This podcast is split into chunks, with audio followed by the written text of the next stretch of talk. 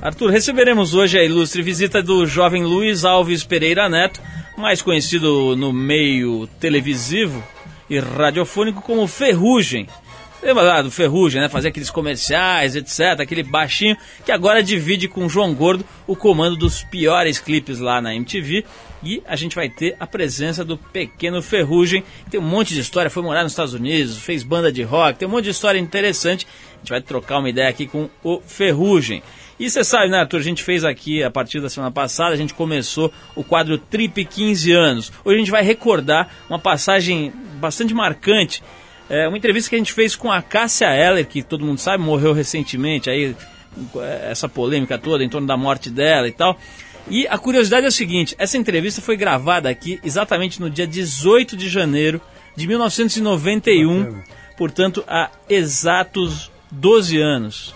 Que 12 bacana, anos, já faz bacana. esse tempo todo. Parece que foi ontem que ela entrou aqui no estúdio da. da 11 anos, né? 11 anos. Na, parece que foi ontem que ela entrou aqui no estúdio da, da 89 e, e, a gente bateu um papo bem legal. E ela tocou aqui, uh, fez aqui um acústico pré-acústico, né? nem tinha acústico nenhum aí rolando na, uh, nos discos, etc. E a gente gravou aqui no estúdio da 89 e a gente vai retomar, re, re, relembrar, né? Uh, essa passagem aqui do nosso programa, inclusive com a Eller tocando uma das músicas do Legião Urbana, vale a pena ficar ligado. Também vamos comentar hoje aqui, Arthur, a luta do Popó, luta Grande vitória, né? Popó. né? Popó que, que finalmente ganhou um título mundial sério aqui pro Brasil, depois do Miguel de Oliveira lá atrás, foi a última vitória. E a Derjoff também, né? E a Derjoff, só que agora é o seguinte, tem gente aí questionando um pouco, né? O próprio adversário lá entrou com um recurso e tal. A gente vai conversar com o Sidney Dalroveri, que é o comentarista de boxe da Globo, para saber qual é a opinião dele sobre esse, essa polêmica em torno da vitória do, do Popó lá em Las Vegas. E é lógico, temos também Pedro de Lara, Arthur. É, eu acho que quem acompanhou a luta do Popó é incontestável a vitória dele. Ele é um grande campeão e tá aí, mérito dele total. Mas tem. Bom, vamos. Depois a gente trata desse vamos assunto. Ver. O Pedro de Lara vai aconselhar hoje o ouvinte Cássio. Cássio tem 27 anos, está no auge de sua forma física, se diz saradão, bonito, extrovertido, extrovertido, com a barriga desenhadinha. Ai, popozudo. Mas quando o assunto é mulher, parece que ele fica a ver navios completamente. Diz que faz meses que o pobre Cássio não consegue co conquistar nem aquelas que ficam no fim da festa, ali passando o rodo, Arthur. o cara deve estar tá na cripta nessa hora, né, Paulo? Tá num bolor tremendo. Diz que o pipi dele já virou uma uva passa e a gente vai tratar deste episódio, desse, desse caso aqui, hoje no programa. Do senhor Cassiotronic pequeno Cássio, mais conhecido como Cacetinho. Na o sua, Picolino Cacetinho, hein? Bom, vamos ouvir uma música para entrar no clima aqui, Arthur? Opa, opa, eu tô ligado nesse som, eu acho que é Rob Zombie mesmo, Paulo. Se separamos diretamente da discoteca de Alexandre o Grande, Rob Zombie com yeah. Dead Girl Superstar. Get out there and make it, make it look good.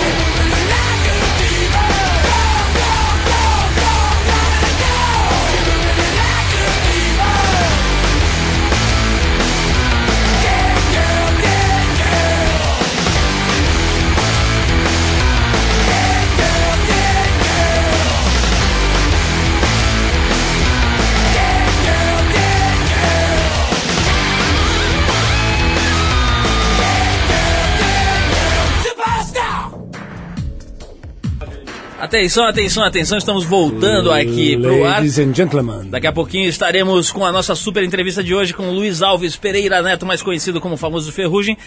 Agora, a partir de agora, a Secla, né? O assistente do João Gordo no programa de televisão. Arthur. É, ele vai, ele vai contar aqui para os nossos ouvintes como é que se transcorre o programa junto com o João Gordo, o senhor Ferrugem, que já está pela área do nosso estúdio aqui. Já está aqui aquecendo a turbina. Agora é o seguinte, Arthur. aqui, é, eu quero saber o seguinte, bicho. Tá enrolado aí? Enrolou aqui, enrolou. Rolou pipi? Ô!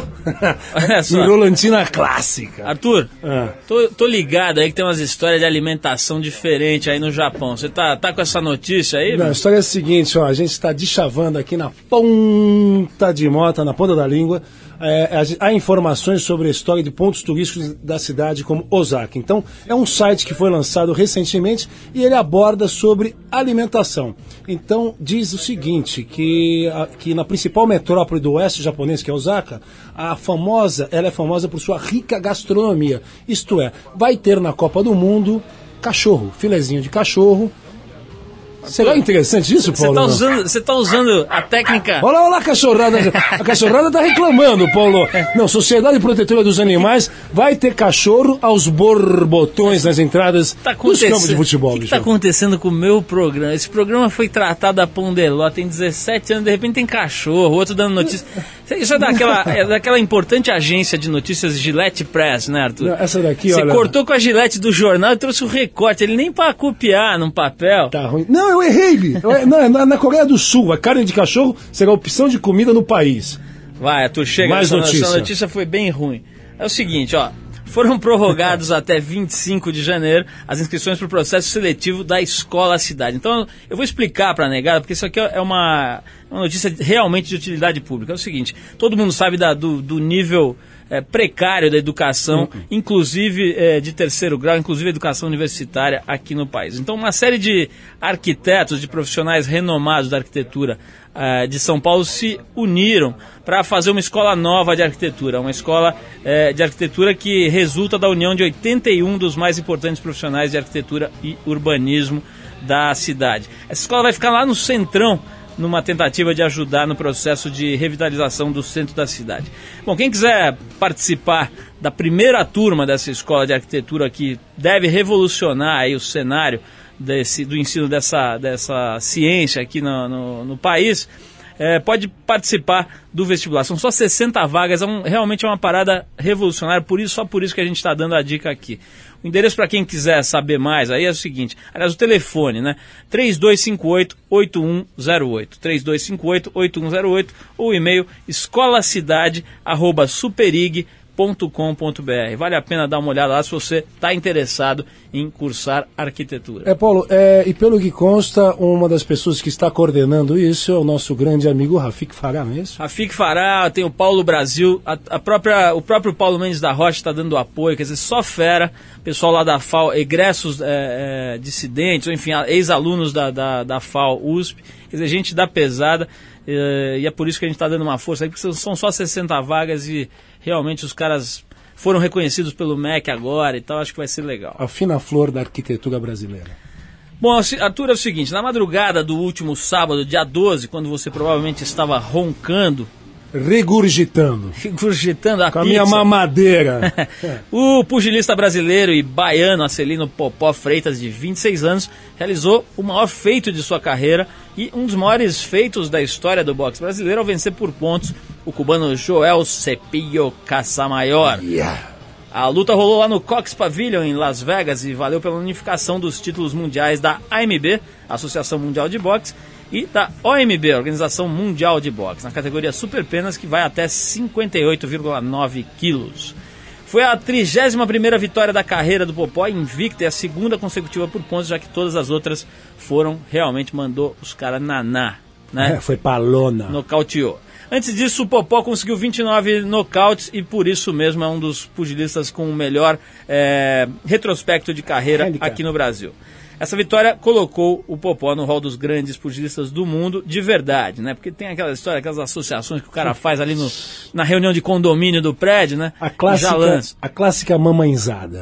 Bom, enfim, o cara ganhou do Casa Maior, que tem 30, e an- 30 anos, foi campeão olímpico em Barcelona e é considerado um dos boxeadores mais técnicos da atualidade. O cara ganhou lá na Olimpíada de Barcelona em 92 e estava invicto como profissional até então. Agora, é, o, o Casamaior já entrou com recurso, etc. E, e, tem gente discutindo um pouco a vitória do Popó, porque a vitória foi por pontos e contou muito uma queda do, do Sotomayor, do, do Casamaior, aliás, que é, alguns é, acharam que essa queda foi um escorregão e outros acharam que foi o golpe colocado pelo Popó. E para tirar essa dúvida, em vez da gente ficar aqui conjecturando, Sim. chutando e adivinhando, Sim. chamamos alguém que sabe tudo da nobre arte, que é o nosso querido amigo Sidney Dalroveri, que é comentarista de boxe lá da TV Globo e professor da Academia Fórmula aqui de São Paulo. O Sidney, boa noite, você está ouvindo a gente bem aí? Estou ouvindo, Paulo. Boa noite, legal você estar tá com a gente aqui de novo. Já teve aqui no programa várias vezes em vários momentos diferentes. Está dando um pouco de microfonia aí. Vamos ver se a gente consegue é, conversar com o Sidney numa boa.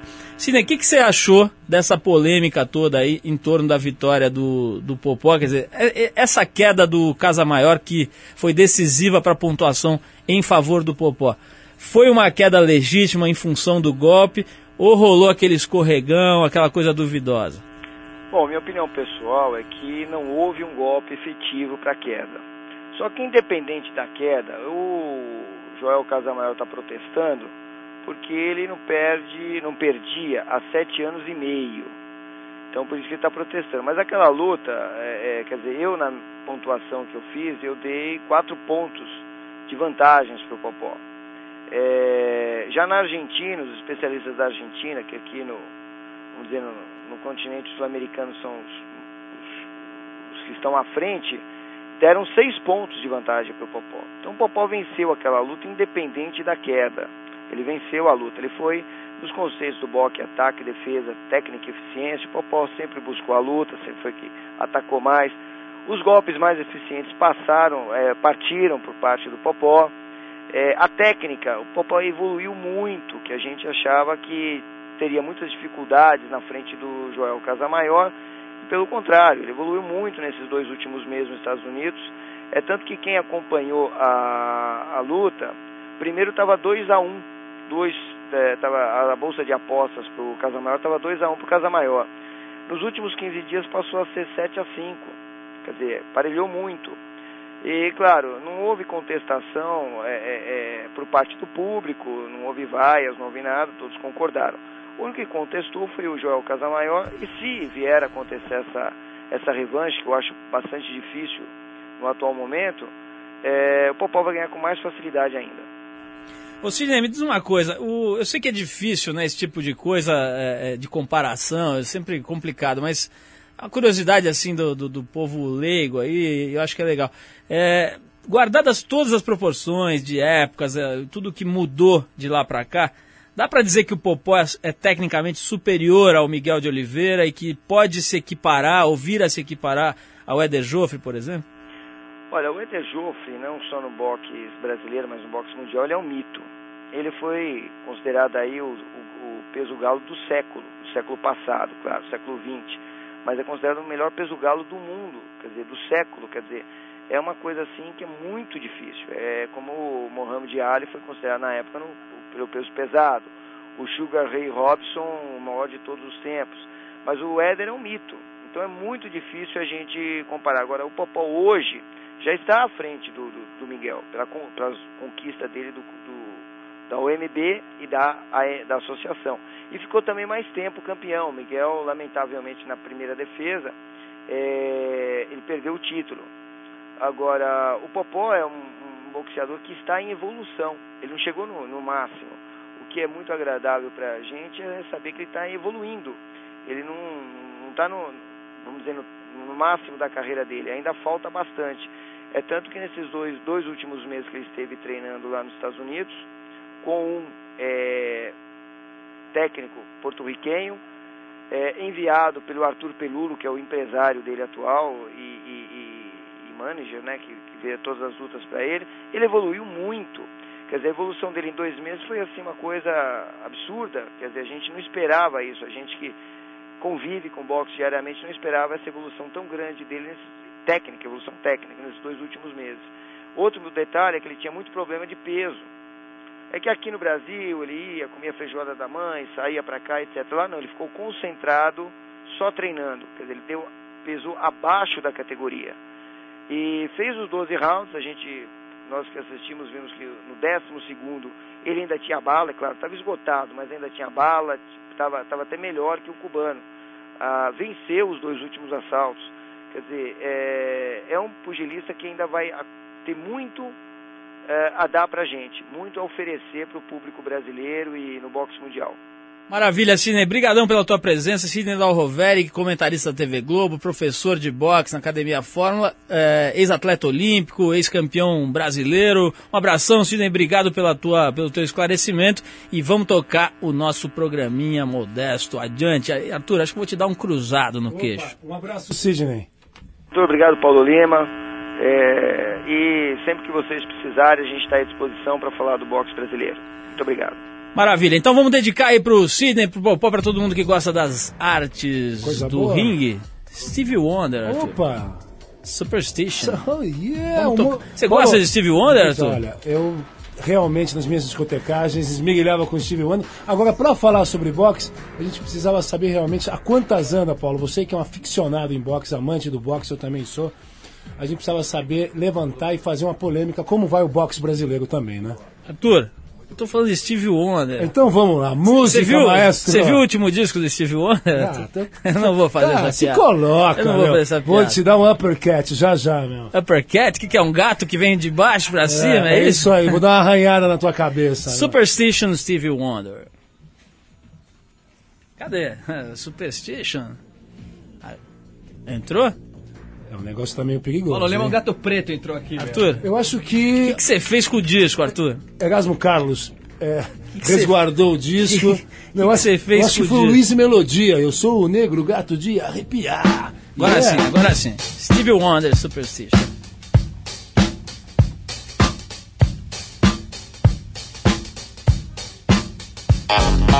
Thank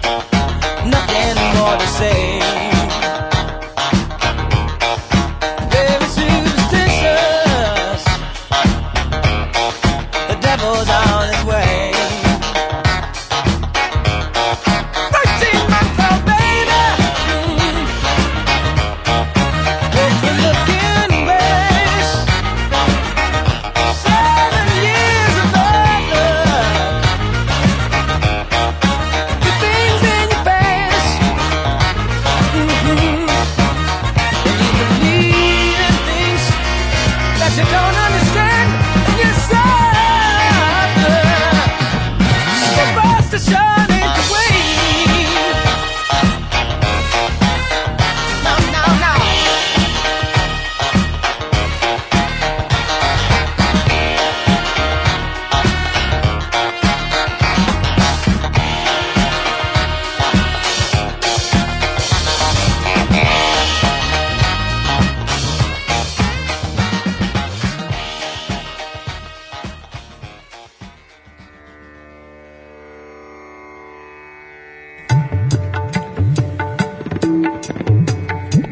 passou a nossa urucubaca aqui? Porque te- o telefone tava meio ruim. Depois não, entrou a música, Arthur. Isso é tudo conspiração sua. aí. Você Não, fica não. também fazendo só matéria de voodoo, de bruxo. depois dá nisso. Não, não, ao fundo nós temos aí uma música dedicada a Shiva. Lord Shiva no pedaço. E pra Você tudo... quer o uísque, Shiva?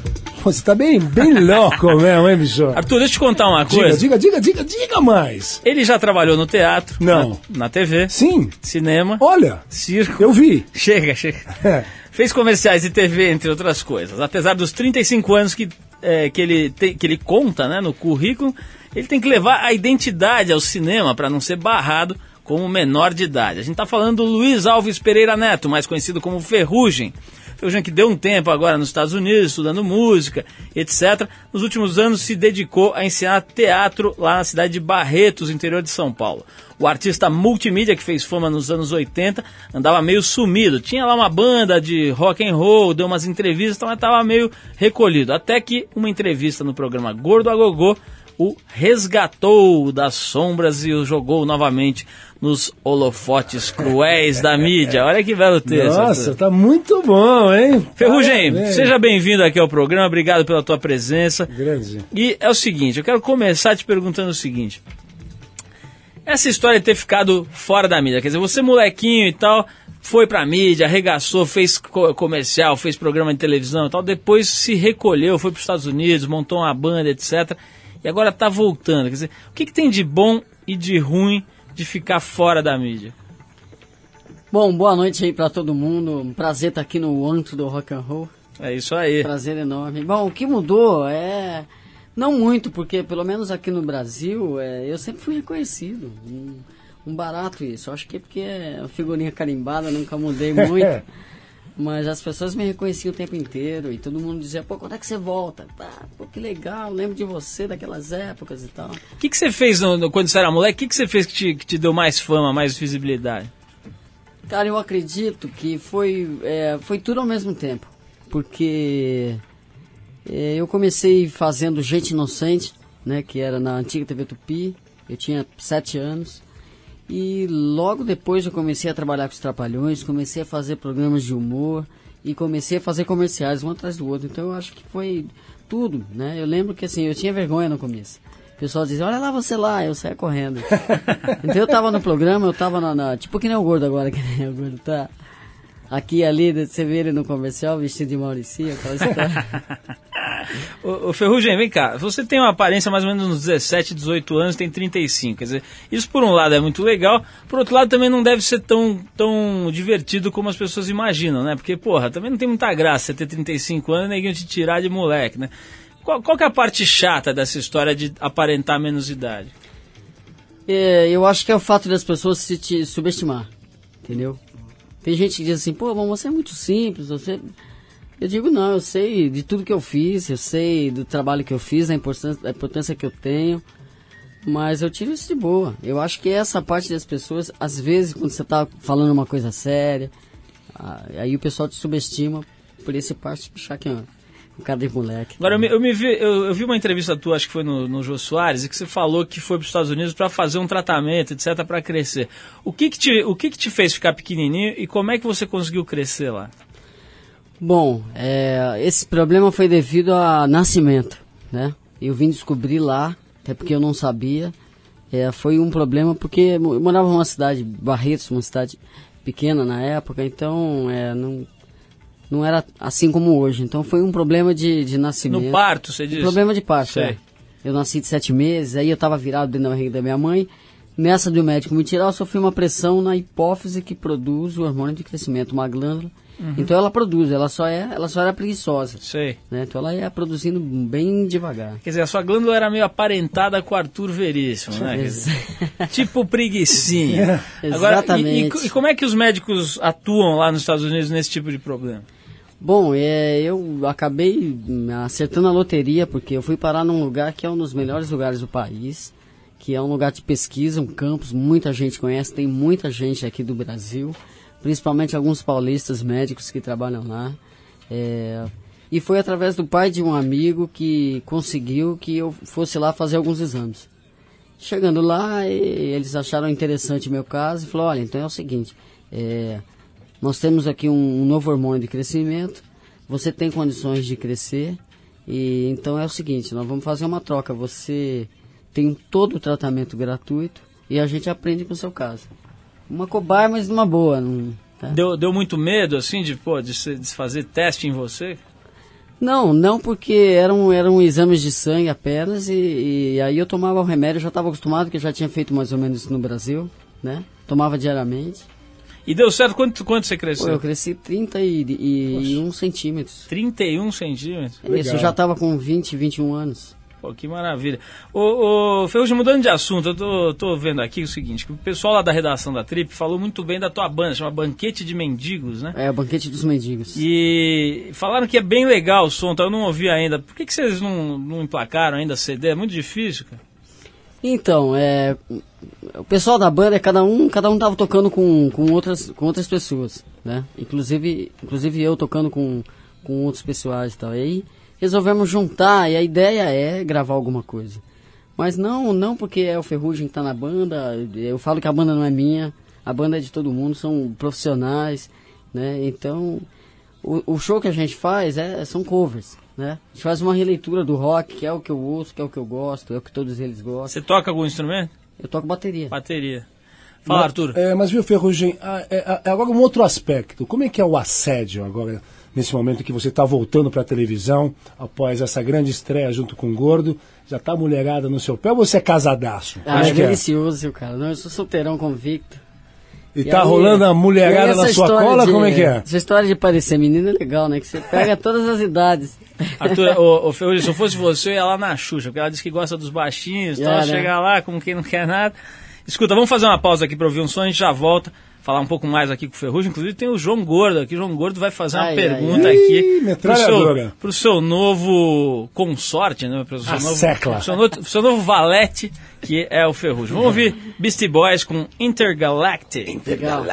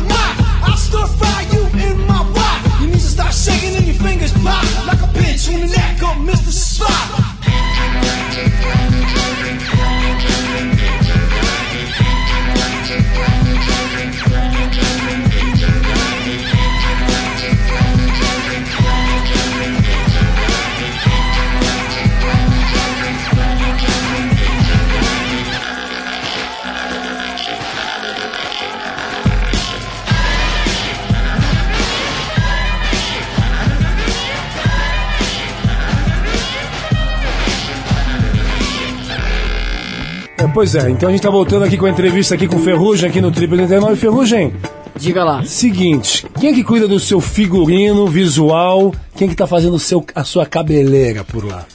Cara, é a, é a pessoal do figurino da MTV mesmo. Mas você tá bonito na parada, fala a verdade pra nós. Tá caiu gato, tá gato, fala. Pois é, né, cara? Eu, eu, eu liberei. Falei, bom, todo ator é meio palhaço mesmo. então podem fazer o que quiser, vamos lá. Vai lá. Ferrugem, o. Pô, vocês viram que eu fiz isso, que eu tô, tô sendo democrata. Deixei Tá o Arthur. abrindo. Deixei Arthur abrir o bloco aqui. Arthur, faz tempo que você abre o bloco aí, não? Por falar nisso, nesse carnaval tô saindo no Caprichosos de Pilares. Ô, Ferrugem, olha só, o Eduardo Simon Rodrigues, lá de Guarulhos, fez a seguinte pergunta. É verdade que você se envolveu no mundo das drogas? Qual o tipo de drogas que você usou? Mentira, cara. Isso é tudo, isso é tudo balela. Nunca, nunca usei nada, nunca. Conheci, né? Até porque. Tirando o João Gordo, você não, não tá Ah, é, próximo é, de nenhuma. é, verdade, cara. Brincadeira, Gordo. Aliás, falando do João Gordo, vamos, vamos, vamos pegar. A gente gravou uma pergunta do Gordo aí pro Ferrugem. André, vamos lá. Ô, Paulo Lima, que tá falando é o João Gordo. Beleza aí, meu filho? E o Arthur, veríssimo. É nós na fita, hein, mano? Ô, Ferruginaldo, meu filho, Ferrugem, moleque de velho de 70 anos. Quantos anos você perdeu a virgindade, cara? A hora que você foi dar pra mulher, foi com piranha, foi com namorada, e se a piranha pegou, olhou pra você e falou assim, você é muito criança. Aconteceu isso? Fala, cabeça, cabeça. Eu chamo ele de cabeção lá no programa, né? Porque a cabeça cheia de fumaça, tá ligado? Ó, agora, pô, cara, isso aí, bicho, foi. Acho que eu tinha uns 15 anos, cara. Eu nem me lembro direito, não sei como é que foi. Pô, nem lembro. Mas foi, né, cara? Ah, vai, formiga. Ô, formiga. Porra. Ferrugem, fala qual foi a real. Pô, a real foi essa, cara. Foi com uma menina bem mais velha do que eu, porque na- naquela época o nego já achava que eu tinha, porra, 20 e tantos, né? Eu tinha 15 e o nego já achava que eu era velho. Então você viu a minha sina, né? Da onde que é? Galera de Barretos também? Não, eu já morava aqui em São Paulo, velho. Você já tava detonando então Já por aqui em São Paulo. é. Depois dessa menina, a coisa decolou. Pro... Aí foi lindo. Esse é o Ferrugem, esse é o Ferrugem. Ô, Gordo, obrigado pela tua pergunta. Gordo, sou, bom, preciso nem É. falar que sou fã dos Parabéns, programas do cara. Gordo. Parabéns pra gente aí. Eu e o Arthur, a gente sintoniza toda semana pra ver o Gordo bem louco. Né, eu tava até comentando que ontem o Gordo apareceu lá com a Carla Pérez com um programa especial de popuarismo. Você sabe o que é popuarismo, Ferrugem? Cara, você tava me contando aqui, mas eu vou deixar você explicar. Vamos. Não, não, Paulo Lima é, um, é um conhecer. Pompoarismo é a arte da contração da vulva para provocar o prazer masculino. Ai, lábios vaginais, Paulitos. Ouvi dizer, hein? Ô, ô, Ferrugem, como é que é trabalhar com, com- Bom, você já trabalhou com Didi Mocó, Mussum, Zacarias, agora trabalhar com o João Gordo. Cara, é gente boa, às vezes te dá umas broncas lá, de dar uma de chefe. Como é que é o Gordo, como, como colega ali? Cara, é maravilhoso, porque a gente se dá bem, né? É, porra, eu sempre fui fã dele por, pelo, pelo sucesso que ele alcança. Eu acho que no país, quando você, como artista, consegue um reconhecimento, parabéns, sabe? E então sempre fui fã dele, fui descobrir que ele era meu fã. E a gente está se dando muito bem, é muito legal trabalhar junto com ele. A gente tem muitas ideias, né, cara? E não sei para onde a gente pode ir. Eu sei que tem muita coisa que a gente pode fazer. Meu trabalho com ele é preencher os, os espaços vazios do gordo. Vai, manso, né? Ferrugem? Ferrugem, tem uma pergunta aqui do ouvinte Marcelo Loureiros, do bairro de Pinheiros. Ele pergunta assim: Ferrugem, você ainda usa ortopé? Pô, cara, infelizmente não, cara. Eu já passei, tô calçando 39. Um Puta sapatão. Felizmente não, porque era ruim. Infeli- e não, infelizmente, Ah, cara, infelizmente. infelizmente. Eu voltei a trabalhar com ortopé agora só para ajudas assistenciais, fui nomeado embaixador. Ô, Ferrugem, já que vocês estão fazendo lá o piores clipes, pior das coisas da MTV, qual é o pior programa da televisão brasileira, na sua opinião? Puta merda, agora é foda, cara. Ixi, eu não gosto de, dos programas de domingo, cara. Sabe, de fim de semana. Faustão, eu, já, aqueles é, eu não consigo assistir televisão. Mas, mas- mas fala um que é uma Assisto bagaceira pouco. mesmo pra você. Cara, eu não gosto, não gosto. Eu, eu não posso dizer que eu não gosto desses programas, cara, porque eu curto as pegadinhas. As pegadinhas é legal. Certo. É a única coisa que eu dou risada nisso. O resto, cara, o Gugu, o Faustão, me desculpem, são profissionais como eu.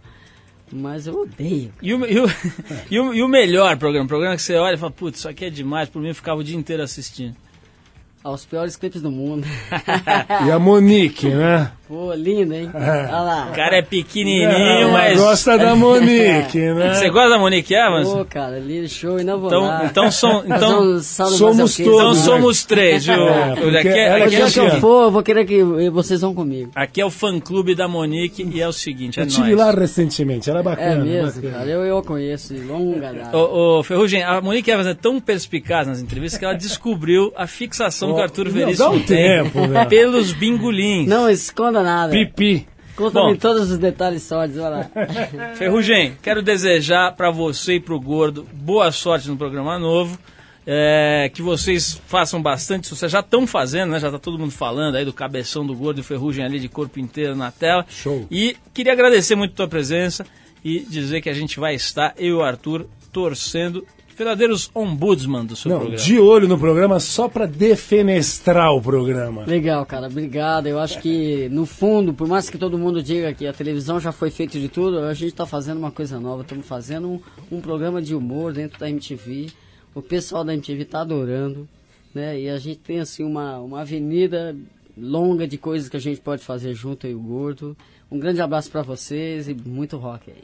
Vamos se divertir, né, Paulo? Bom, já, que, já, que o Rock and Ferrugem, roll. já que o Ferrugem pediu muito rock and roll, que tal uma pitadinha de Eric Clapton, Arthur? Lay Down Sally. There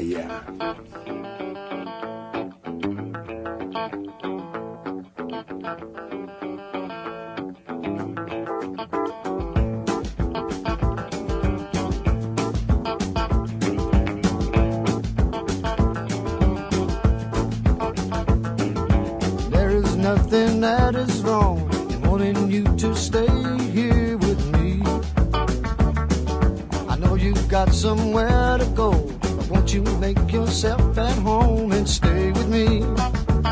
And don't you ever leave.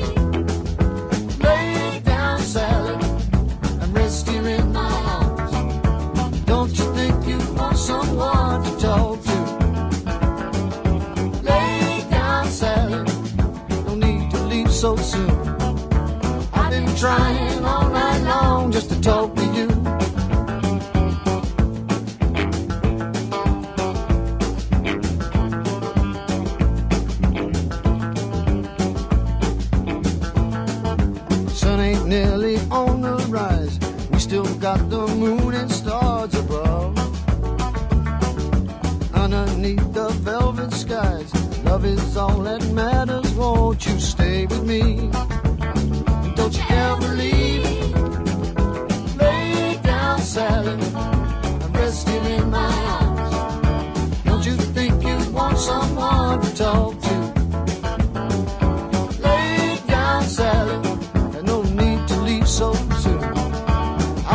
Trying all night long just to talk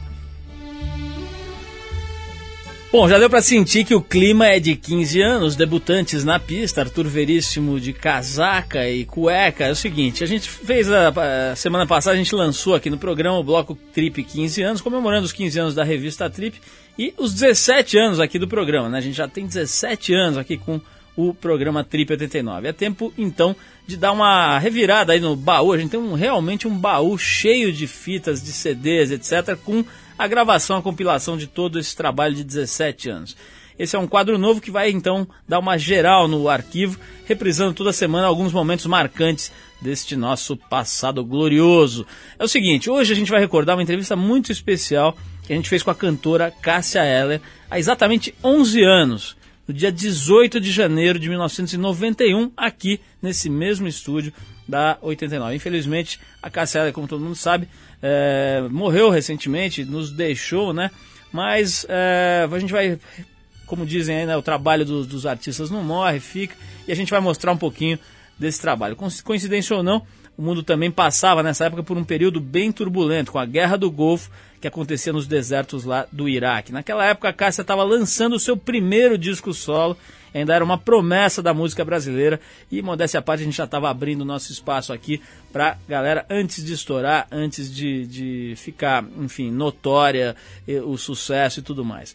Vamos então ouvir como é que foi esse bate-papo que eu tive o prazer de ter aqui com a Cássia Eller, aqui no 89, 11 anos atrás. Vamos lá. Cássia, vem cá, vamos conversar um pouquinho. Conta pra mim, como é que foi esse negócio teu- da tua carreira? Foi uma coisa muito meteórica, assim. De repente, ninguém, eu pelo menos nunca tinha ouvido falar do seu nome.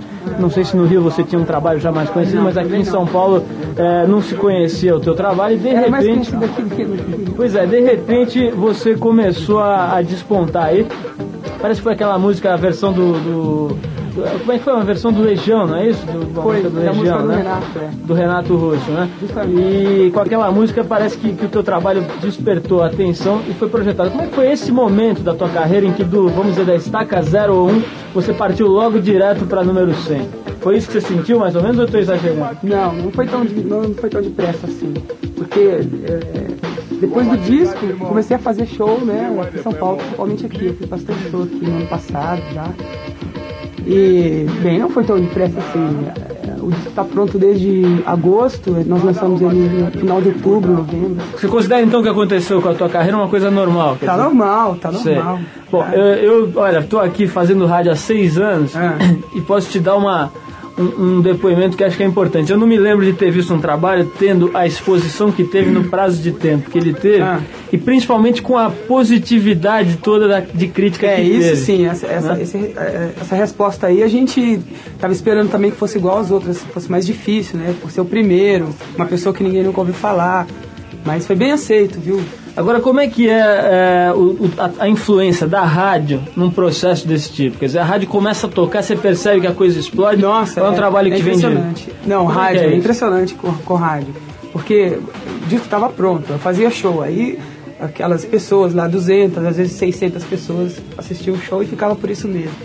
Com rádio não, você tem a oportunidade de pedir de, para tocar de novo. E assim, um maior, um maior número de pessoas, claro, es- escuta, fica sabendo. Muito Agora, você acha que aquela, a questão da música lá do Renato Russo marcou muito no, no processo da tua carreira? Você, Foi. você tá afim de se livrar um pouco dessa música ou, você, ainda quer afim de tocar ela? Como é que é a Não, tua claro, relação? Eu com ela? adoro ela. Por enquanto. É né? do primeiro disco do Legião. Aham. Agora, isso te, hoje em dia as pessoas pensam em você, devem ficar pedindo pra você cantar essa música. Tem um pouco isso? Eu não fiz tantos shows assim, né? Aham. Tá numa base assim de três, às vezes cinco shows por mês. Não tá tu- fiz tantas vezes assim, mas eu gosto quando pedem. Agora, olha, tá, tá- já tá ligando gente, já tem gente pedindo aí no estúdio, etc. Você precisa tocar pelo menos um pouquinho da por enquanto, senão vai ter gente, nego aqui me pegando na praça Oswaldo Cruz na hora de eu ir embora. Então, por gentileza, toca o por enquanto, que senão eu vou apanhar. Tá legal.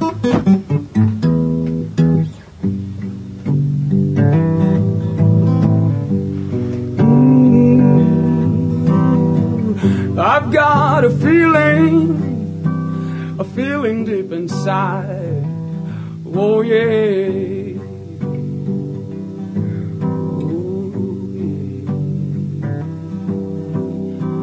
yeah. I've got a feeling, a feeling that I can't hide.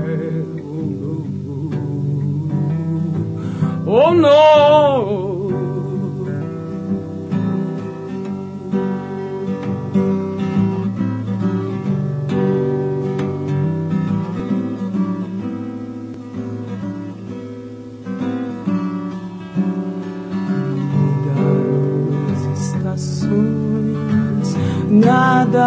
Mudou.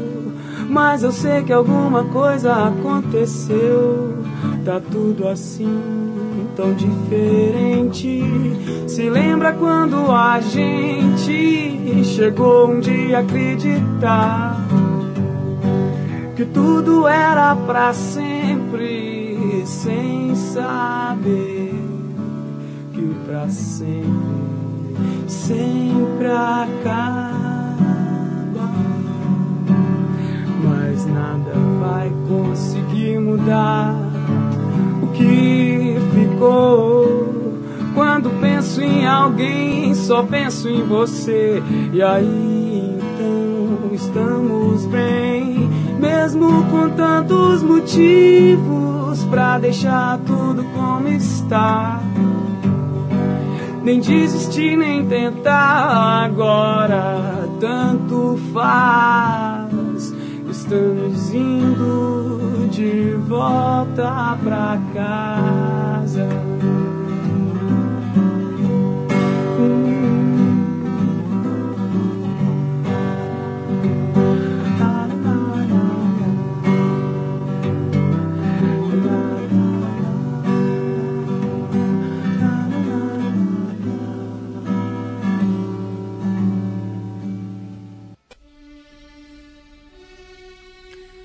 Tá então o registro, né? Muito legal, pô, emocionante, né? Ver o registro desse, desse encontro que eu tive a- o prazer de ter aqui 11 anos atrás aqui no programa com a Cássia Eller, começando a Cássia, você viu ela fal- falando, nem, ah, ainda não fiz muito show e tal e coisa, e pô, mas você já viu o talento, né? A mulher pegou o, violão aqui na minha frente sem nada, sem ninguém para orientar, para ajudar, para fazer é, nenhum tipo de acompanhamento e arrebentou com a música que eu acho que na época projetou de vez a Cassia para uma carreira brilhante que lamentavelmente terminou de forma prematura recentemente.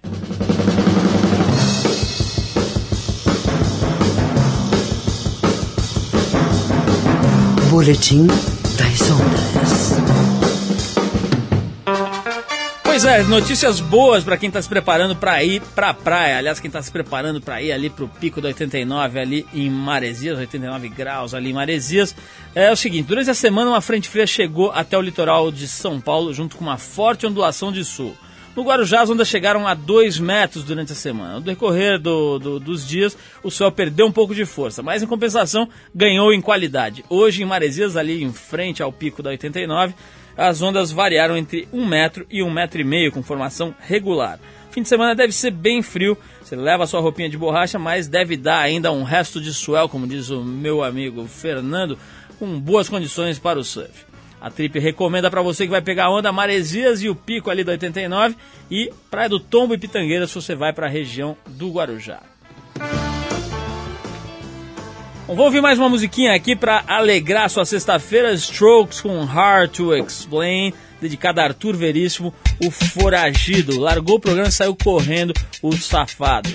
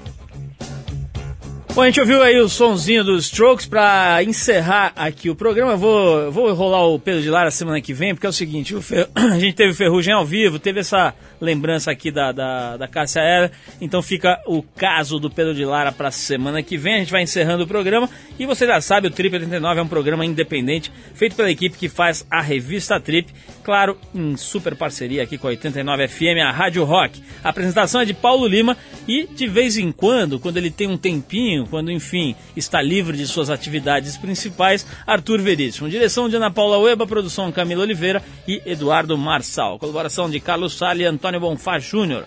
Nos trabalhos técnicos, André Góes. Para falar com a gente, você manda o seu e-mail para trip@89fm.com.br. Se estiver indo para a praia, não esquece o 89 graus ali em Maresias, verão 89 graus, é isso, né, André? Tá lá em Maresias, o pico é alucinante, tem um monte de atrações, vale a pena dar uma olhada, conferir. Um abração, a gente volta sexta que vem com mais um Trip 89, 9 da noite, na sua Rádio Rock. Até mais.